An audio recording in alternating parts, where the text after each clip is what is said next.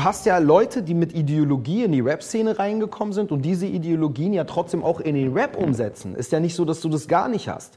Verstehst du? Es gibt nun mal auch Leute in der Rap-Szene, die äh, rappen diese Verschwörungstheorien nicht nur, weil das eine Provokation ist, sondern weil sie es wirklich glauben.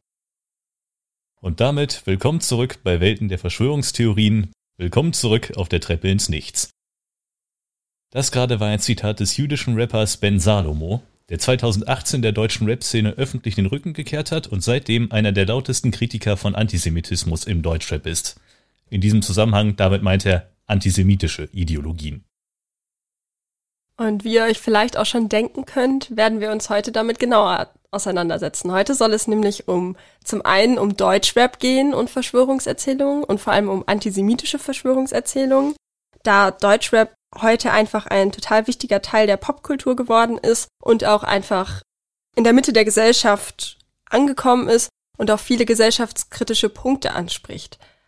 Doch Deutschrap ist natürlich nicht das einzige popkulturelle Medium, das antisemitische Verschwörungstheorien aufgreift, sondern da gibt es schon lange Kontinuitätslinien. Und um den Ganzen auch gerecht zu werden, werden wir uns die natürlich heute auch kurz anschauen. Denn ganz wichtig, das darf man nicht vergessen, Popkultur ist mehr als nur Unterhaltung. Sie ist auch immer ein Spiegel der Gesellschaft. Und wie wir es auch schon in der letzten Folge behandelt haben, antisemitische Verschwörungstheorien haben bereits eine lange Geschichte vorzuweisen über über die Ritualmordlegende, über die Legende des, der, der Brunnenvergiftung im Mittelalter. Seitdem hat sich das stückweise weiterentwickelt bis hin zum wirklich strukturellen Antisemitismus. Und das deutet ja auch schon darauf hin, dass es natürlich auch heute noch so ist, dass Verschwörungserzählungen und Antisemitismus sehr häufig eng miteinander verwoben sind, weil sie beide in ihren Weltbildern ähnliche Funktionen und Mechanismen haben. Und da wollen wir heute mal genauer nachschauen und dem Ganzen genauer nachgehen. Aber bevor wir uns dann das in Bezug auf die heutige Popkultur genauer anschauen, werden wir uns das nochmal in einer, ich sag mal, in einer kurzen historischen Dimension anschauen und schauen, wie das in anderen Popkulturen und Popkultur nicht im Sinne, in Bezug jetzt nur auf Popmusik, sondern im Sinne von Populärkultur gedacht, werden wir uns anschauen, wie das da eigentlich verbreitet war. In der letzten Folge ging es ja um das Mittelalter und da kann man vermutlich eher noch nicht von Populärkultur sprechen, weil eben die Alphabetisierungsquote noch nicht sonderlich hoch war. Aber wenn wir jetzt weiter da in die Moderne gehen, sind ein besonders populäres Beispiel die Protokolle der Weisen von Zion. Die haben nämlich eine sehr große Verbreitung erreicht und sind extrem einflussreich in antisemitischen Verschwörungserzählungen in der Literatur gewesen und sind es auch bis heute noch. Ach ja, dieses Stück Fiktion. Die haben wir im Vorfeld dieses Seminars einmal behandelt. Dabei wurde eben deutlich, dass dieser 1903 höchstwahrscheinlich in Russland geschriebene Text nicht einfach nur, wie man, nee, wie man es ihm häufig unterstellt, eine Fälschung ist, sondern dass er wirklich reine Fiktion ist und jedweder realen Grundlage entbehrt. Inhaltlich ist das eben eine angebliche Mitschrift eines Treffens von jüdischen Führungspersönlichkeiten, welche wiederum angeblich die Übernahme der Weltherrschaft diskutieren und planen. Auch wenn die fiktive Natur dieser Texte in der Forschung mittlerweile unumstritten ist, gibt es noch immer so gut wie keine Informationen über den wirklichen Autor dieser Protokolle. Aber sie wirken ja bis heute nach. Ja, eben, weil sie quasi noch immer ihre Funktion erfüllen. Damals wie heute haben sie im Prinzip die Funktion, eine antisemitische Ideologie zu verbreiten, einfach mit dieser Rechtfertigung der angeblichen geplanten jüdischen Weltverschwörung. Und seit Erscheinen dienten diese Protokolle eben damit zur Rechtfertigung von Repressalien gegenüber Juden. Bekanntestes Beispiel, auch die Nazis haben zur Rechtfertigung ihrer Verbrechen immer noch diese Protokolle herangezogen. Weitere Funktionen sind natürlich immer noch, sie sollen provozieren, sie sollen Angst und Misstrauen schüren und die Leute auch in gewisser Sinne kontrollieren, indem man, äh, indem man eben damit den öffentlichen Diskurs quasi manipuliert als das Werk rauskam, hat es natürlich schlagartig den gesellschaftlichen Diskurs über, ja, im Prinzip über das gesamte Judentum definiert. Und damit hat dieses, dieses eine Werk im Grunde eine extrem große Wirkung, ohne aber eine genaue Thematisierung der genauen Mechanismen oder Strategien, die an diese, die diese angebliche jüdische Weltverschwörung verfolgt, zu liefern. Ja, diese Protokolle haben natürlich, wie du gerade meintest, viel Aufmerksamkeit erregt, waren weit verbreitet und das war jetzt in schriftlicher Form. Und du hattest ja auch schon aufgegriffen, den Nationalsozialismus. da wurde eine, wurden die Protokolle der Weisen von Zion nicht nur in dieser schriftlichen Form irgendwie aufgegriffen, sondern auch in Filmen verarbeitet. Und bekannte Filme, die einen dazu einfallen, sind natürlich irgendwie Der ewige Jude, Jude Süß oder auch die Rothschilds. Und diese Filme wurden dann natürlich genutzt, um dieses Weltbild zu transportieren und in dem Sinne halt in die Propaganda mit äh, eingewoben. Und zwar gibt dieser Film erstmal vor, ganz einfach das Leben der jüdischen Familie Rothschild als Thema zu haben. Aber letztendlich geht es darum, dass dort Juden als intrigante Herrscher über den europäischen Finanzmarkt dargestellt werden. Also da wird auch wieder dieser Moment aufgegriffen, dass es um eine Weltverschwörung geht, hinter der angeblich dann die Juden stecken würden. Und äh, da geht es dann ganz konkret darum, dass geopolitische Vorgänge beeinflusst werden würden und dass dadurch Vorteile an Information und Geld bestehen und natürlich ganz zentral, wie gerade schon angeklungen, diese Bestrebung nach Weltmacht. Das ist halt so das ganz Zentrale daran. Und dieser Film hat natürlich zum einen extrem viel Geld eingespielt. Ganz konkret waren das 1,3 Millionen Reichsmark. Und er wurde natürlich auch ziemlich stark rezipiert. Ähm, zeitgenössische Zeitungsberichte haben sich diesen dargestellten antisemitischen, ich sag mal, Propagandastrukturen angeschlossen und auch zu einer weiteren Verbreitung ähm, mitgeführt. Und auch bis heute ist diese Erzählung, dieses Narrativ die Rothschilds immer noch beständig, was wir vielleicht später auch noch weiter erörtern werden, wie sich das heute zeigt. Ja, und in diesem Propagandastreifen zeigen sich dann halt auch wieder genau die gleichen Funktionen. Im Grunde, es geht wieder darum, Angst und Misstrauen zu schüren, diese Ideologie zu verbreiten, dieses, dieses Feindbild zu schaffen. Gut, jetzt bei dem Film kam auch ein gewisser kommerzieller Faktor dazu. Wie gesagt, hatte der eine enorme Einspielsumme. Ich weiß nicht, wie viel diese Reichsmark heute in Euro wären. Und dann sind da noch zwei, ne, zwei Aspekte drin, die aus heutiger Sicht ganz klar zur Verschwörungstheorie eigentlich hinzuzuzählen sind. Einmal dieses Erfüllen des Bedürfnisses, komplexe gesellschaftliche Verhältnisse auf einfache Weise nachvollziehen zu können. Und dann noch die Herstellung einer Illusion, sage ich mal. Dieser Film hat einen vermeintlich informierenden Charakter, der aber für die Verbreitung dieser Verschwörungstheorie eben missbraucht wird. Und, äh, und beispielsweise wurde dieser Film eben zur Zeit des Nationalsozialismus natürlich auch nicht als antisemitischer Film gekennzeichnet. Und während eben zur NS-Zeit die Printmedien, der Rundfunk und natürlich das, der, das Kino mit seinen Propagandafilmen und der Wochenschau die wichtigsten Verbreitungsmedien jetzt sowohl von Populärkultur als auch eben von Verschwörungstheorien waren, ist heute natürlich vor allem das Internet mit Portalen wie Spotify und YouTube maßgebend für die Popkultur. Hier hat sich spätestens seit den 2010er Jahren in Deutschland vor allem der Deutschrap als beliebtestes Musikgenre herausgestellt. 2020 beispielsweise waren die fünf meistgestreamten Künstler auf Spotify in Deutschland allesamt Rapper. Der großen Beliebtheit des Genres tut es auch keinen Abbruch, dass der Szene immer wieder ein Antisemitismusproblem vorgeworfen wird, wie wir es am Beispiel eingangs gezeigt haben. Ein Einnahme, der in der Diskussion um Antisemitismus immer wieder fällt, ist Kollega. Sein bürgerlicher Name ist Felix Blume und er ist seit 2004 schon aktiv in der Deutschrap-Szene. Seine letzten fünf Alben charteten alle auf Platz 1 und 2019 knackte er die Marke von eine Milliarde Streams auf Spotify. Also man kann durchaus sagen, dass er eine Größe im Deutschrap ist. Und diese Erfolge kann er feiern, obwohl er immer wieder mit den Vorwürfen konfrontiert wird, dass er in seinen Songs antisemitisches Gedankengut verbreitet. Und das wollen wir uns heute mal etwas genauer anschauen. Dafür haben wir heute einmal den Song Armageddon von Kollega von 2013 und einmal Apokalypse von 2016 dabei. Wir fangen jetzt erstmal mit Armageddon an. Ich werde jetzt aber hier nicht so tun, als könnte ich rappen, also bereitet euch auf etwas lyrische Dichtkunst vor. Doch ich begreife die Symbole, die schleichenden Omen, das Zeichen der Rose, das Auge in der Ein-Dollar-Note. Sie sind einfach überall, so wie Feinstaubatome. Überall erkenne ich die Handschrift der Freimaurerloge. Ich sah geheime Labore unter U-Bahn-Schächten. Sie infiltrieren schleichend Regierungskreise von Supermächten, besetzen weitläufig die Führungsriegen. Noch übersehen leichtgläubige Bürger diese einäugige Pyramide, doch ich hoffe, dass es meine Spezies versteht. Nur frage ich mich täglich, wie Spezies versteht. Joa, interessant, was ich da gerade lesen musste. Also wenn ich das jetzt richtig verstanden habe, geht es ja irgendwie darum, dass das lyrische Ich eine globale Verschwörung aufdecken will. Aber ich bin mir nicht sicher, ob ich das jetzt irgendwie richtig interpretiert habe. Vielleicht gehen wir da nochmal genauer rein. Was mir direkt es so. Es bleibt uns wohl nichts anderes übrig. Ja, was mir direkt aufgefallen ist gerade, ist dieser Punkt mit der Freimaurerloge.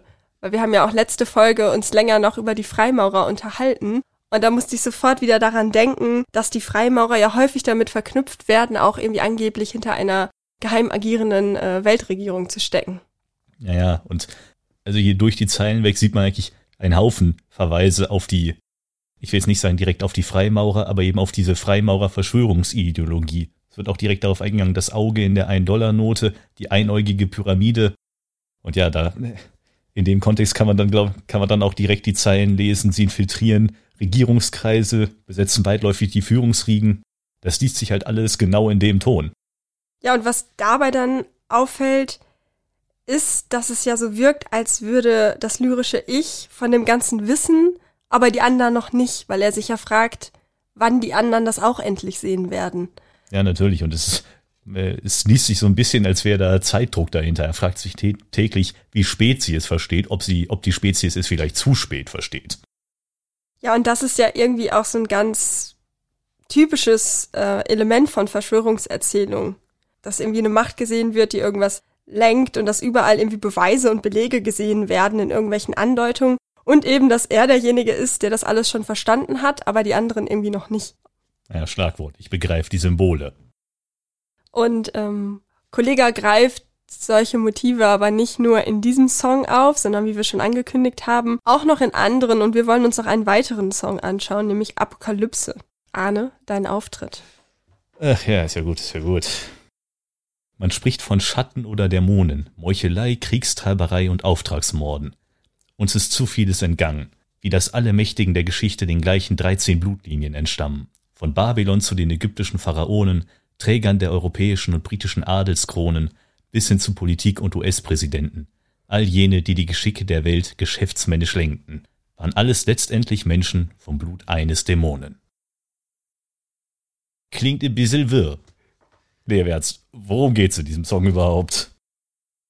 Ja, also ich würde sagen, dass Kollega da so eine Art Endzeit-Szenario aufmacht, das von Illuminaten herbeigeführt worden ist. Und wenn man sich dann nochmal genauer einzelne Wörter oder einzelne Fragmente anschaut, fällt auch auf, dass hinter den Zeilen schon einiges an Verschwörungserzählungen steckt. Aber das wird auch noch viel deutlicher, wenn man ein bisschen weitergeht. Nur der Canary Wharf Komplex City of London. Nur noch ein einzelner Turm zwischen den vernichteten Banken des Distrikts ist vorhanden. Umgeben von Magiestrahlen, die sich um ihn ranken wie giftige Schlangen. Es blitzt wie Brillanten in dem Stockwerk ganz oben. Da drin muss er sein, der Kopf der Dämonen. Man sieht, wie Buddhisten, Muslime und Christen gemeinsam die zerstörten Städte wieder errichten. Sie wurden niedergerissen. Was habe ich da gerade gelesen? Ich meine, na gut, Canary Wharf Komplex. Ja, da sind wir mitten im britischen Finanzzentrum, das. Aber da sind wir dann schon wieder hier. Also das weckt schon wieder Erinnerungen an den, an den Nazi-Propagandafilm, an die Rothschilds. Ja, genau, wie auch bei dem Film, wo halt das Bankwesen und dann letztendlich auch das Finanzzentrum irgendwie als jüdisch wahrgenommen wird und dadurch antisemitisch konnotiert ist, ist das hier auch so, dass dieses Finanzzentrum letztendlich in der Perspektive auch als jüdisch wahrgenommen wird, kann man sagen, dass es antisemitisch wird, auch in dem Moment, wo es darum geht, dass gesagt wird, ja, da steckt der Kopf der Dämonen drin, also da lauert irgendwie alles Böse. Also diese Verknüpfung ist da, glaube ich, auch angebracht, weil da geht es ja auch darum, dass wieder so ein bisschen aufzumachen, wer eigentlich wohinter steckt. Also vielleicht auch so eine Suche nach einem Schuldigen. Davor ging es irgendwie um Dämonen, was da aufgemacht worden ist. Und Dämonen verknüpft man ja direkt mit was Bösen und sie werden natürlich auch als was Böses dargestellt. Und zwar, dass alle einflussreichen, ich sag mal, irgendwie machtvollen Persönlichkeiten von Dämonen letztendlich abstammen und dass die irgendwie im Hintergrund Strippenzieher sind und die Welt lenken. Das ist, das steckt da ja irgendwie schon mit drin.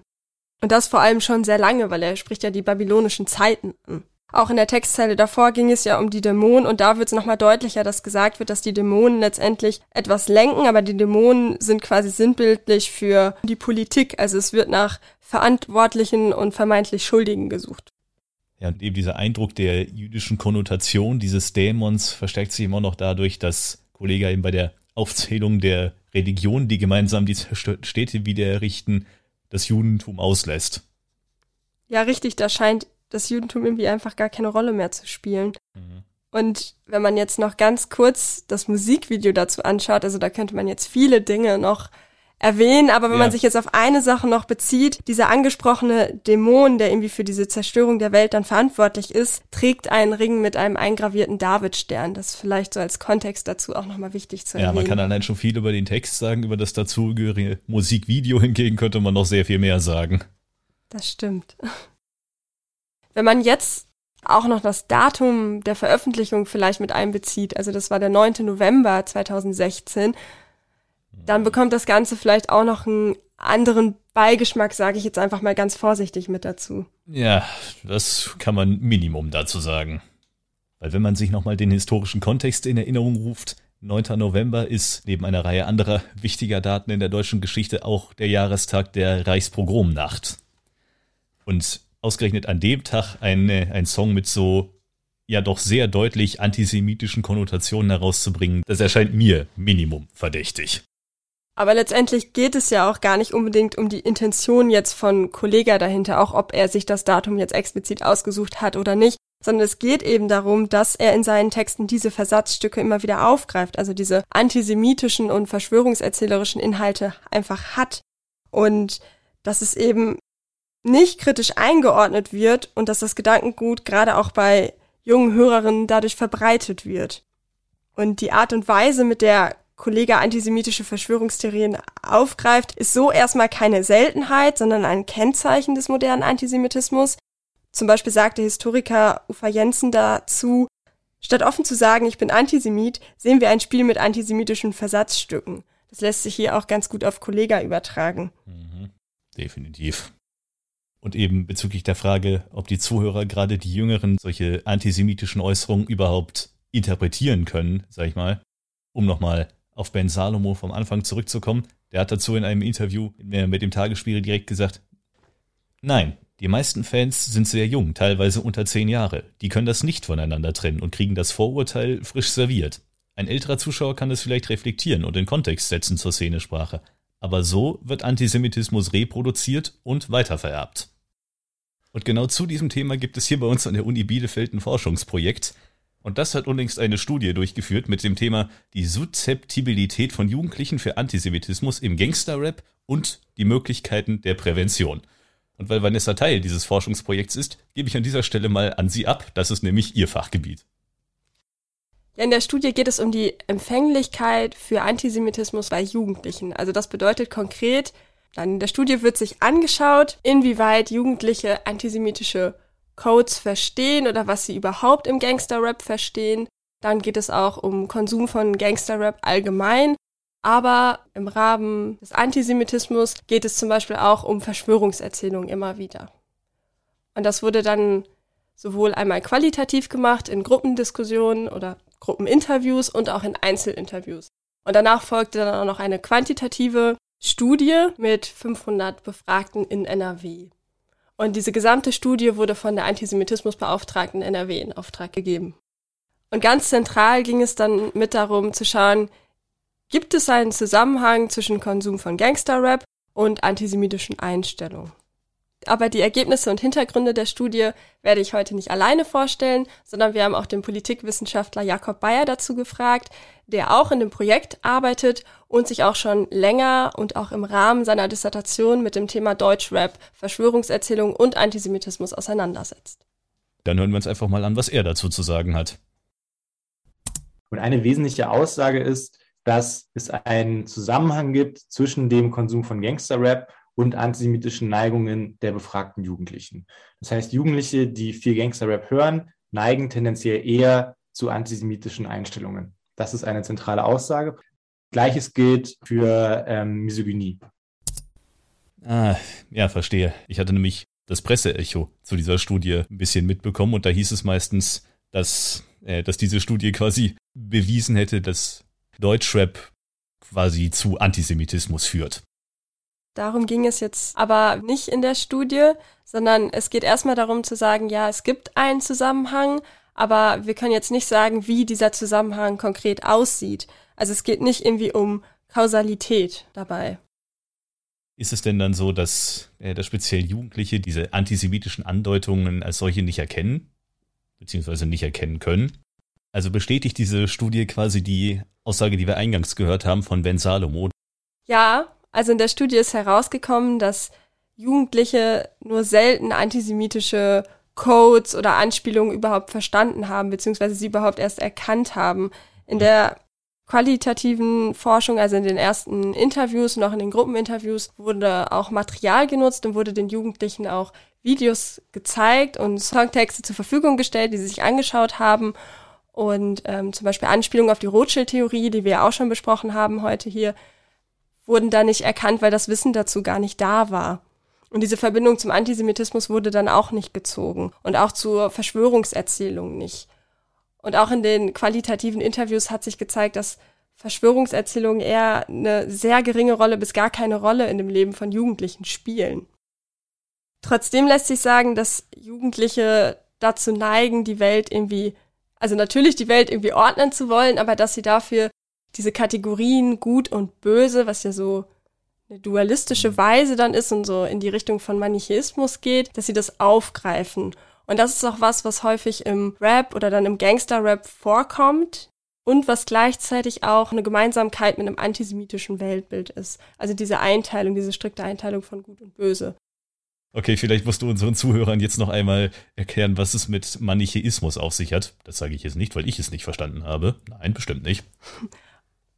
Okay, auch wenn du das weißt, erkläre ich das dann nochmal kurz für die Leute, die zuhören. Ja, mit Manichäismus ist halt eben gemeint, dass Menschen sich die Welt in Kategorien erklären.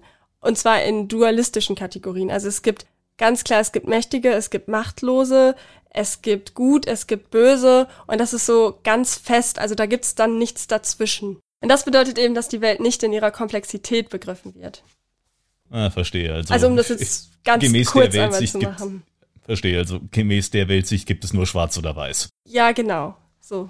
Ah, okay. Verstanden.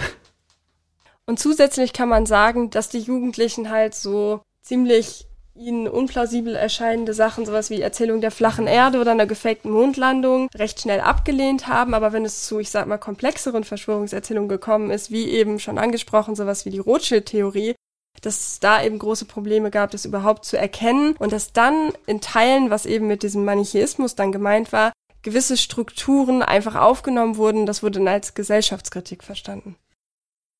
Ja, das mit der Gesellschaftskritik war ja eigentlich schon immer ein Thema beim Rap. Ich meine, es ist ja diese Musik von der Straße und so, aber wie genau kommt es dann jetzt zu diesem Antisemitismus-Problem, wenn das doch eigentlich so eine kritische Szene ist? Also es gibt im Rap insgesamt einen gewissen Traditionsstrang. Äh, und dieser Traditionsstrang ähm, hat immer wieder gezeigt in der Geschichte von Rap, dass Verschwörungserzählungen eine Rolle spielen. Es findet sich schon im amerikanischen Rap, der späten 80er und vor allem in 90er Jahren, äh, in denen ganz bekannte Mainstream-Rapper immer wieder auf Verschwörungserzählungen verwiesen haben, insbesondere auf den New World Order Glauben beispielsweise. Ähm, deswegen kann man sagen, Rap, das sich als Genre verstanden hat, das eben äh, von der Straße berichtet, das zeigt, wie die Dinge wirklich sind, das ähm, ähm, prekarisierten, ausgeschlossenen, rassistisch ausgegrenzten die Möglichkeit gibt, sich Gehör zu verschaffen, dass da eben auch Verschwörungserzählungen eine Rolle gespielt haben. Jakob Bayer hat ja die kulturhistorische Bedeutung von Verschwörungserzählungen für den Rap beschrieben. Man könnte natürlich jetzt auch auf den Pop, also auf die Popmusik nochmal schauen. Und da hat Jakob Bayer auch darauf verwiesen, dass es dort natürlich auch zur Verbreitung von Antisemitismus und antisemitischen Verschwörungserzählungen kommt. Eine bekannte Person wäre da jetzt zum Beispiel Save I Do, um das noch ganz kurz vielleicht einmal dazu zu geben. Da kommt es aber immer wieder dazu, dass man sagt, dass es da eher nicht erwartet wird, weil es nicht zu diesem Wir haben uns alle lieb Stimmung äh, passt. Und im äh, Ja, das, das passt einfach nicht zur Popmusik. Das kann man sich dabei wohl nicht vorstellen wir reden ja jetzt über das gesamte Genre. Da kann man sich ja die Frage stellen, verbreiten jetzt eigentlich alle Rapper bzw. Rapperinnen Verschwörungstheorien in ihren Songs? Nicht alle Gangster-Rapper verbreiten Verschwörungserzählungen, das steht fest, aber in den letzten, sagen wir mal, 15 Jahren fällt eben auf, dass vor allem die bekanntesten Künstler, und es sind eben explizit Männer dieses Genres, damit auffallen, dass sie Verschwörungserzählungen verbreiten, die dann eben in unterschiedlicher Deutlichkeit antisemitisch aufgeladen waren und sind. und da sticht eben einer besonders heraus, das ist Kollege. Also der ist sozusagen von allen nochmal so on top. Über Kollege hatten wir vorher ja auch schon gesprochen und nicht nur bei ihm, sondern insgesamt bei Rapper und Rapperinnen könnte man sagen, zeigen sich gewisse Muster, wenn es um Vorwürfe von Antisemitismus geht. Sie berufen sich auf künstlerische Freiheit oder Übertreibung oder sowas. Und auch dazu hat Jakob Bayer uns etwas erzählt. Wenn es um Antisemitismus geht, ähm, ist es unerheblich, wie die Leute das meinen. Weil die antisemitische Aussage ist im Raum und die zirkuliert, die antisemitischen Bilder zirkulieren. Und ob das dann ein künstlerischer Versuch ist, sich mit Verschwörungserzählungen auseinanderzusetzen und wenn das nur unterhalten soll, diese Bilder sind im Umlauf und sie führen dazu, dass eben alte antisemitische Mythen wieder tradiert werden, wieder popkulturell aufgearbeitet werden und für jugendliche HörerInnen konsumierbar gemacht werden. Und wie das von den RapperInnen selber gemeint ist, ist am Ende sekundär. Fakt ist, sie verbreiten diese Erzählung weiter und sie haben nicht mehr in der Hand, wie das verstanden wird am Ende. Dann wäre jetzt natürlich die wichtige Frage zu diesem Problem, was kann man denn dagegen tun? Was äh, was kann man präventiv dagegen tun? Darum ging es auch mit in dem Forschungsprojekt. Also in dem Titel steckt ja auch Möglichkeiten der Prävention mit drin. Und da ähm, haben wir uns auch Gedanken drum gemacht, auf welchen verschiedenen Ebenen da man vielleicht ansetzen könnte oder müsste. Und eine bedeutende Instanz sind dabei auch die Streaming-Dienste. Was auch gerade mit Rap passiert ist, vor allem durch Streaming, dass ähm, die Musik immer, immer stärker produziert wird für Streaming-Anbieter, für bestimmte Playlists und so. Also Rapper verdienen dann Geld, wenn sie viel geklickt werden. Ähm, und das passiert in der Regel, wenn sie in irgendwelchen Spotify-Playlists auftauchen. Und ähm, wenn halt ein Streaming-Anbieter, der insofern ziemlich, ziemliche Macht hat, weil er kann einfach sagen, das Lied kommt da nicht rein. Das sind nur ein paar Leute, die das entscheiden, die kuratieren diese Listen. Und wenn die sagen, nee, wir wollen keine verschwörungsideologischen Lieder hier in der Liste, dann werden die auch nicht mehr produziert. Also zumindest, äh, die, wird, die werden immer noch produziert, aber die Leute machen sich Gedanken, äh, ob sich das lohnt. Ja, aber im Interview ist Jakob Bayer dann ja auch nochmal auf die Schule explizit eingegangen als wichtige Sozialisationsinstanz für Jugendliche. Und dabei geht es dann natürlich auch konkret um die Lehrerinnenausbildung und auch, wie man das Ganze dann umsetzen kann. Und da hat Jakob Bayer auch eine persönliche Empfehlung. Also ich würde eher dazu raten, das ist jetzt meine persönliche Meinung, auch in der Auseinandersetzung mit Antisemitismus und Gangsterrap und dieser Auseinandersetzung, die man mit Schülern führt, nicht zu sehr auf das, ähm, äh, auf das, auf die Ebene des Musikgenres zu, zu legen, sondern ähm, äh, den Jugendlichen nicht das Gefühl geben, dass sie da jetzt etwas Verbotenes hören. Weil A, identifizieren sie sich mit dieser Jugendkultur, ähm, B, finden sie das dann vielleicht gerade gut, da nochmal irgendwie darauf zu verweisen, dass man das toll findet und so weiter. Also das birgt äh, einige Probleme. Man, und man vor allem schafft eine Distanz. Also ähm, wenn man jetzt dieses, dieses Genre den Jugendlichen schlecht redet, dann wird man äh, für die Antisemitismusprävention nichts leisten sondern man muss eher davon weggehen und zu sagen, man kann vielleicht was aufgreifen, ja, eine Verschwörungserzählung, und kann dann generell über Verschwörungserzählungen sprechen und darüber diskutieren, ähm, was steckt da eigentlich drin, äh, welches Weltbild wird da vermittelt, sind damit vielleicht auch irgendwelche politischen Aufrufe verbunden, werden da vielleicht auch menschenfeindliche Inhalte transportiert, also sozusagen eine Ebene wegzugehen von der Musik, weil wenn man Jugendlichen diese Musik schlecht redet, dann ähm, ist es auch schwierig, gleichzeitig in eine Diskussion zu kommen und auch Beziehungsarbeit zu leisten. Das ist so meine Erfahrung. Also ich würde nicht dazu raten, wir machen jetzt äh, eine Unterrichtseinheit Gangster-Rap und warum das äh, schlechte Musik ist. Das wird, glaube ich, also bin ich ziemlich sicher, dass das nichts bringen wird. Wenn ich aus dem Ganzen jetzt noch eine Lehre ziehen soll, ich meine, gut, für mich persönlich ist das Thema Deutschrap jetzt nicht so relevant, weil ich es, ich sag mal, grundlegend meide.